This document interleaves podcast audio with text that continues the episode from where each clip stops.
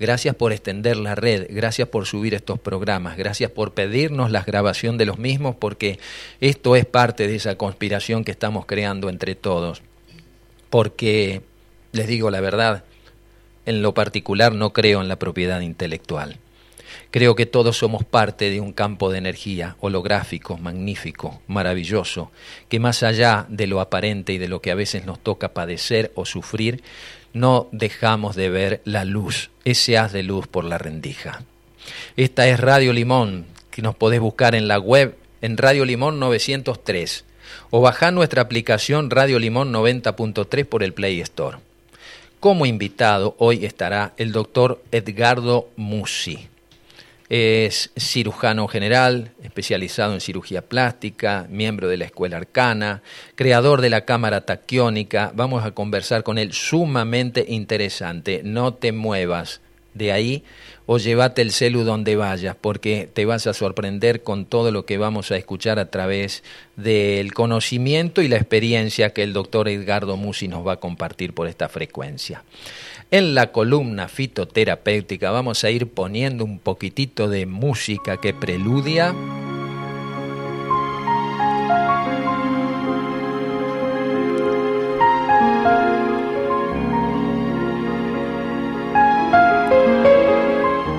Ah, ya están con lápiz y papel en la mano, así me gusta, muy bien. Este es el espacio de cada sábado de mi amada Diana Pereira, columna fitoterapéutica, que hoy, ¿qué se trae de bueno entre las manos? Siempre yendo a lo natural. buen día. Quería empezar este programa enviando mil bendiciones a toda la audiencia. Ah, muy bien. Que tengan un día maravilloso, pleno de alegría, un sol resplandeciente aquí en las sierras, un poco caluroso, pero hermoso. Muy bien. Bueno, hemos traído un tema interesante que creo que a todos nos viene bien. Plantas para la convalescencia. ¡Epa! Que es el estado de la persona que recobra o recupera gradualmente el vigor, después de haber padecido una enfermedad o haberse sometido a un tratamiento o simplemente un bajón energético. ¿Cómo recuperar la energía? ¿Mm? Y vamos a transmitirle plantas que nos pueden ayudar en este tema. Y comenzar con una muy importante, la avena tonificante y equilibradora del sistema nervioso. Muy nutritiva. ¿Cómo la vamos a usar? Los copos de avena, o sea, las semillas procesadas, puede ser crudos o cocidos. Los copos de avena son un alimento medicamento muy recomendable para la convalescencia, para deportistas, estudiantes y todos aquellos que deseen equilibrar su sistema nervioso. ¿Qué contiene esta maravillosa planta? Proteínas, lecitina, vitaminas del grupo B, ácido pantoténico, enzimas, minerales, sobre todo calcio, fósforo, oligoelementos diversos y un alcaloide la avenina, de efectos tonificantes y equilibradores sobre el sistema nervioso. También la avena resulta muy conveniente en casos de depresión, eh, problemas nerviosos, insomnio, agotamiento físico o mental, los que padecen de estrés o de impotencia sexual los estudiantes, sobre todo en caso de exámenes que estén transitando, y ahora en esta época, creo que es época de exámenes, ¿no? Y también las madres lactantes tienen en la avena un alimento medicamento ideal. Por su excelente digestibilidad, conviene especialmente a los convalecientes y a los que padecen de gastritis, colitis y otras afecciones digestivas. Su nombre científico, avena nativa. La avena y el colesterol.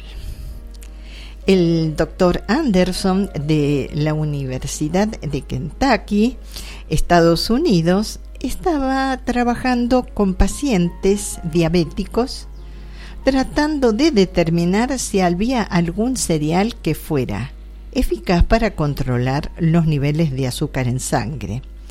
Y descubrió que cuando los pacientes tomaban harina de avena integral, no solo mejoraban los niveles de azúcar en sangre, sino que también disminuían las cifras de colesterol. Estudiando el asunto con más detalle, llegó a la conclusión de que este efecto se debía a la porción del salvado que tenían los copos de avena. Fibra soluble que forma el salvado de avena actúa absorbiendo los ácidos biliares que hay en el intestino y arrastrando este, arrastrándolos junto con las heces. Los ácidos biliares se forman en el hígado a partir del colesterol de la sangre y se vierten en el intestino eh, junto con la bilis. El salvado de avena absorbe los ácidos biliares y hace que se eliminen en las heces. Obliga al organismo a producir más ácidos biliares necesarios para el proceso digestivo. Para ello, tiene que utilizar el colesterol que hay en la sangre, con lo que disminuye el nivel. Así pues, el consumo de copos de avena integral, o sea que incluyen el salvado también, es un buen método para reducir el colesterol. Muy bien, ya están llegando los mensajitos. Muy buenos días, limoneros bellos. De aquí, desde Santo Tomé, Santa Fe, mucho calor. Todas las bendiciones a todos. Ale y Emi, muchísimas gracias por estar. También a Marlova, desde Caxias do Sul, en Brasil. Y a todos los que se están haciendo presentes a través de nuestra plataforma. ¿eh? Adelante. Bien, en uso interno, ¿cómo los vamos a usar? Los copos de avena, o sea que las semillas prensadas pueden ser cocinadas con leche, caldo y también en crudo. A mi amado a la mañana le hago una papilla. Ah, sí, he vuelto a ser bebé ahora. con una manzana. Pero sin pañales. Bien triturada. Sí, porque el, agotamiento de, tanta tarea que está sobrellevando. de vuelta con la avena. Sí. Eh, ahora, en dos eh, días. Lo tiene un poquito cansado. Bueno, entonces vamos a restablecer su energía y este hacemos una manzana, dos cucharadas eh, bien colmadas de avena, de hojuelas de avena, un poquito de agua, le endulzamos a gusto con miel, puede ser, con stevia y la licuamos, puede ser licuadora o la mini pimer. Queda una papilla deliciosa, ya la había pasado hace más de un año. Está, y realmente riquísima. También se puede elaborar con pera, damasco o con cualquier fruta a gusto. Muy buena opción para empezar la mañana. ¿eh? Exactamente, con, toda la energía. Además contiene niacina, que es buena para el cerebro, para la memoria. Es completa como alimento la avena. También en infusión, que se prepara con una cucharada de paja de avena por taza de agua. Se toman dos o tres tazas diarias. En uso externo, los extractos de avena se usan externamente en forma de cremas o aceites para el cuidado de piel seca, sensible o irritada. vamos a dar la receta de baños relajantes. La piel, ustedes saben que absorben este, lo que se le pone encima. Y las, la infusión sirve asimismo para añadirla al agua de baño, en la que se proporciona un litro por bañera tamaño mediano, con lo cual se logra una grata relajación en baño de inmersión, ¿verdad? Em, en la convalecencia, que es un periodo intermedio entre los estados de enfermedad y de salud, en el que el organismo va recuperando las pérdidas sufridas y normaliza las funciones alteradas. Generalmente se aplica a la fase de recuperación tras las enfermedades infecciosas, la fitoterapia aporta plantas muy útiles para facilitar y acortar el proceso de convalecencia, que complementan muy bien otras medidas como una buena alimentación, los tratamientos de rehabilitación física y una conexión interna de, de, la paz que hay en nuestro corazón. Es fundamental. Meditación. Meditación, yoga. Hay muchas, muchas técnicas que podamos incorporar para llegar a ese estado. Vamos a otra planta, el grosello espinoso. Ribas uva crespa es el nombre científico útil para las curas de primavera. El grosello espinoso es muy apreciado en los países del norte de Europa y se ha obtenido variedades cultivadas que producen grandes y sabrosos frutos que con ellos se pueden elaborar jaleas, confituras, que además tienen las propiedades medicinales. Propiedades e indicaciones. Los frutos contienen ácidos orgánicos, azúcares, vitaminas A, B, C y sales minerales que les confieren propiedades aperitivas, digestivas, remineralizantes, diuréticas y laxantes.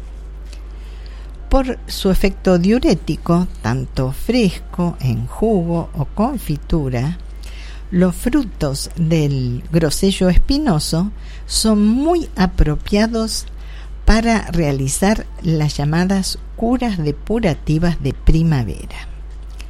Con estas curas se pretende eliminar toxinas acumuladas durante el invierno y compensar el posible déficit vitamínico producido de una dieta escasa en frutas y verduras. También se usan como tonificante para la inapetencia y el agotamiento, así como en la convalecencia de enfermedades debilitantes como infecciosas. En uso interno, frutos frescos, jugo de los frutos, medio vaso cada 12 horas. Jalea o confitura de estos frutos. Vamos a hablar de unas precauciones que hay que tener. Evitar las bayas verdes, ya que pueden provocar intolerancia digestiva. hay otras plantas para convalecencia, o recuperar la vitalidad del cuerpo, como la espirulina, angélica, cardo santo, ginseng, sésamo, ulmaria, romero, escaramujo. Vamos a hablar de la angélica.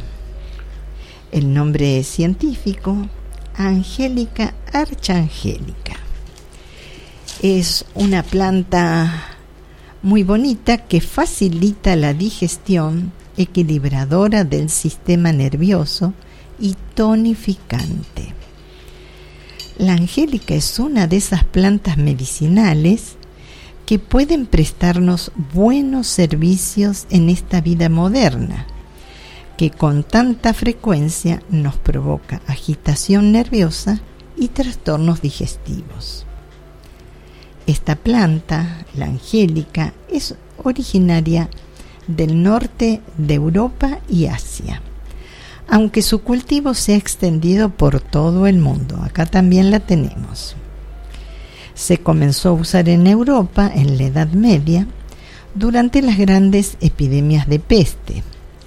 Los monjes y frailes la cultivaban en sus conventos con el fin de elaborar con ella diversos tipos de remedio. Desgraciadamente todos en forma de licor alcohólico. Hoy todavía se elaboran con la angélica los licores benedictinos. Sus principales activos son el felandreno, de acción digestiva y espasmolítica, y la angelicina, que ejerce una acción sedante y equilibradora sobre el sistema nervioso. A estos dos principios activos se le deben sus auténticas propiedades medicinales es digestiva y carminativa. Es un gran tónico y estimulante de las funciones del aparato digestivo. Aumenta el apetito, facilita la digestión, aumenta la secreción de los jugos gástricos y elimina los gases y fermentaciones intestinales.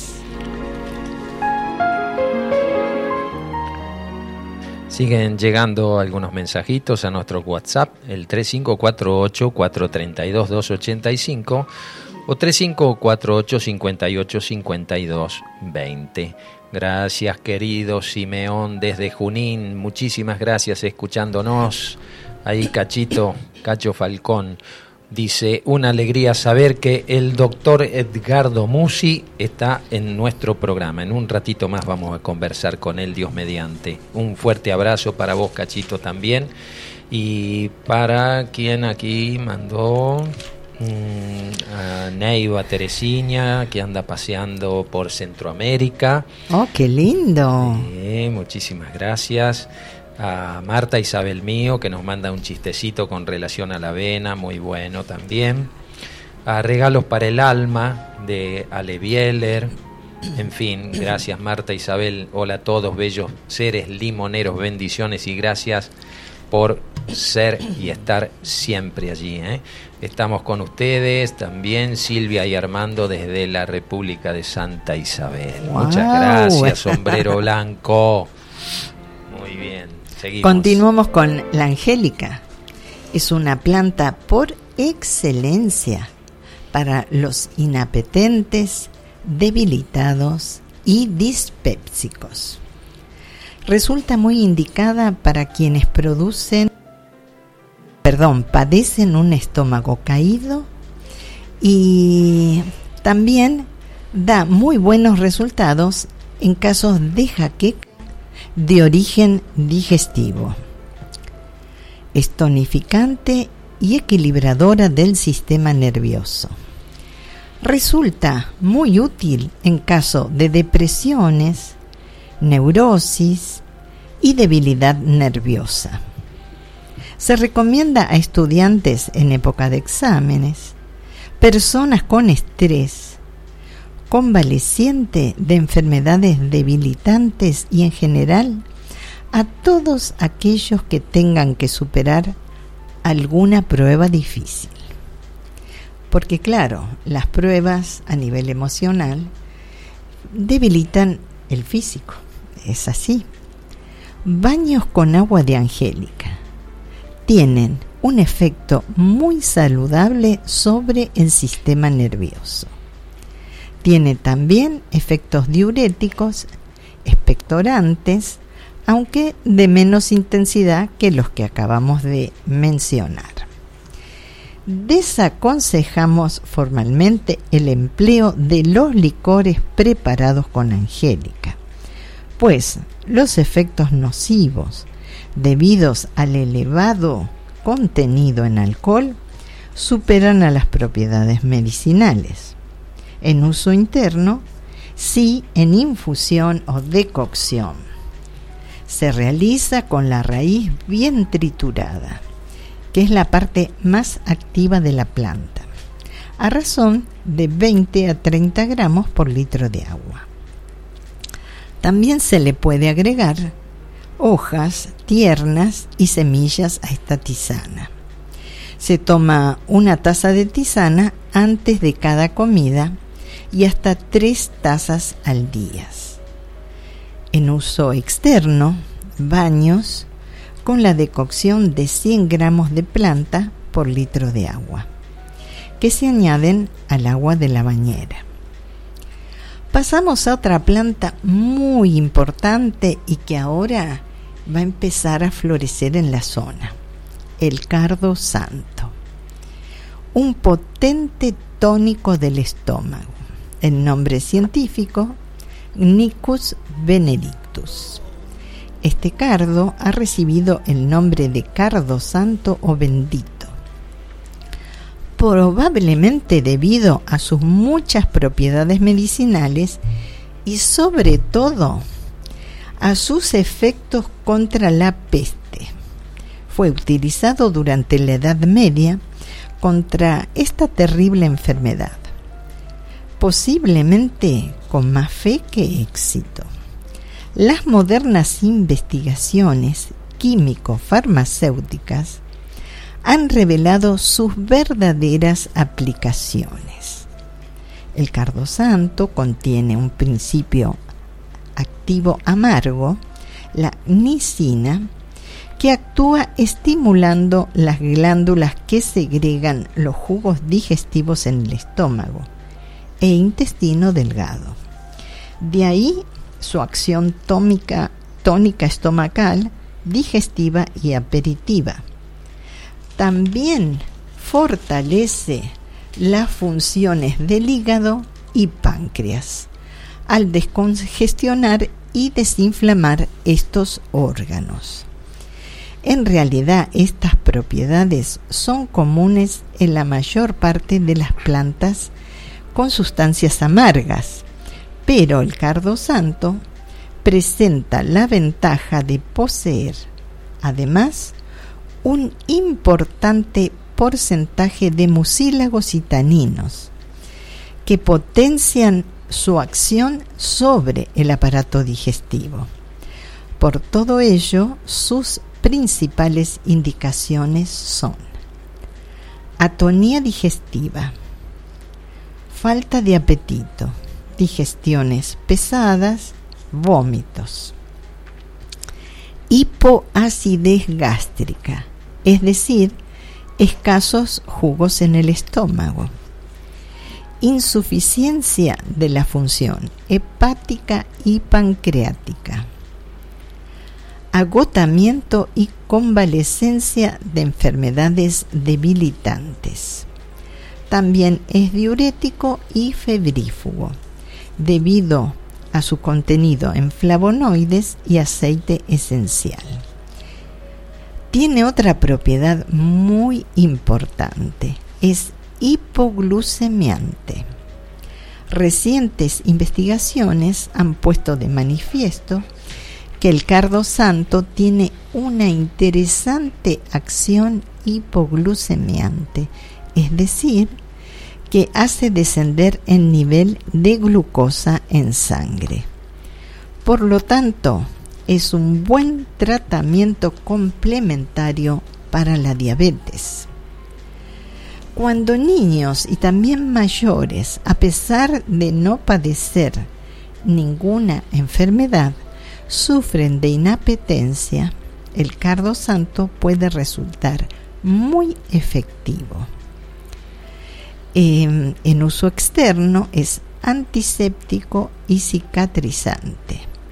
Aplicado externamente, debido sobre todo a las propiedades antibióticas de su principio activo, la nicina. Según Fernández y Nieto, esta sustancia es efectiva contra distintas bacterias de tipo gram negativo, como la brucela, que da como consecuencia la brucelosis, la ciguela y la Echerichia coli. Se usa para lavar heridas, úlceras de la piel y baños de asientos para hemorroides. ¿Cómo lo vamos a preparar? Bueno, en uso interno, decocción con un puñado de hojas frescas o secas, 30 a 50 gramos por litro de agua, de la que se toman hasta 3 tazas diarias junto con las comidas. Si esta tisana resulta demasiado amarga, se puede endulzar con miel o azúcar integral. Muy bien. ¿Cuántas propiedades? Eh? Muchas propiedades. Volver a lo natural. Creo que es lo ideal. Y este, en esta zona, que realmente es un jardín botánico natural, lejos de todas esas tierras llenas de agroquímicos, pesticidas. Fábricas también con el monóxido. También, al ser un terreno lleno de piedras y montañas, bellísimo. Y a cierta altura. También. Entonces es ideal para recoger todas estas plantas que la naturaleza nos ofrece con mayor cantidad. Hace, hace no muchos años, bueno, la provincia de Córdoba y especialmente las sierras, tanto las sierras chicas como los distintos valles, Calamuchita o, tras la sierra, eh, los mismos médicos recetaban para ciertas patologías que los pacientes se tomaran unos días viniendo a las sierras a respirar el aire, que no es solamente el aire por la altura, sino esa conjunción de toda esta flora, eh, con tantas propiedades que uno aspira a través de, la respiración. o sea que no hace falta a veces solo tomarlo, el andar por el monte también cura. Bueno, los japoneses han este, desarrollado últimamente una cura que es una caminata en los bosques, maravillosa, que no solo la energía de los árboles este, nos ofrece su aire puro, sino que también nos revitaliza y el contacto con la naturaleza nos expande. Cura, cura, cura, cura, Eso es lo que se necesita y nos relaja. En uso externo, el cardo santo, en compresas empapadas en una decocción realizada con un puñado de hojas, tallos, flores por cada litro de agua. Se aplican localmente sobre la zona afectada de la piel. Y también esta misma decocción se usa para baños de asiento. Bueno, precauciones, las tisanas y decocciones deben ser bastante diluidas para uso interno, pues de lo contrario puede producir vómitos si se todo siempre decimos las dosis, ¿no? Todo en su medida.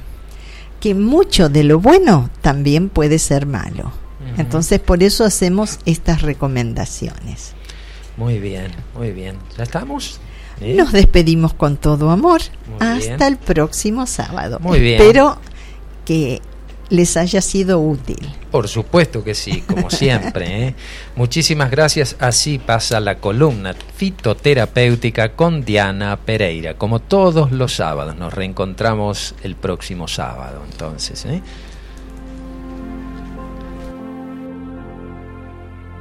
...90.3... Capilla del Monte Le ponemos una pausita musical a la mañana de la 90.3 Radio Limón, Inanna, a través de Armanda Mar.